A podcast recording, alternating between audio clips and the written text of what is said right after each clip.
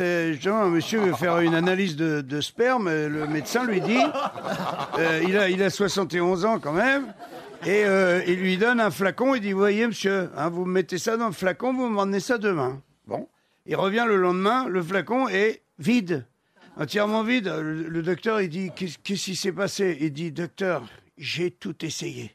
J'ai essayé de la main gauche, de la main droite. À un moment, évidemment, j'ai appelé ma femme. Ma femme, elle a essayé, pareil. Main gauche, main droite, même les deux mains. À un moment, les dents, elle a essayé avec les dents. Il y a un moment, on a appelé la voisine.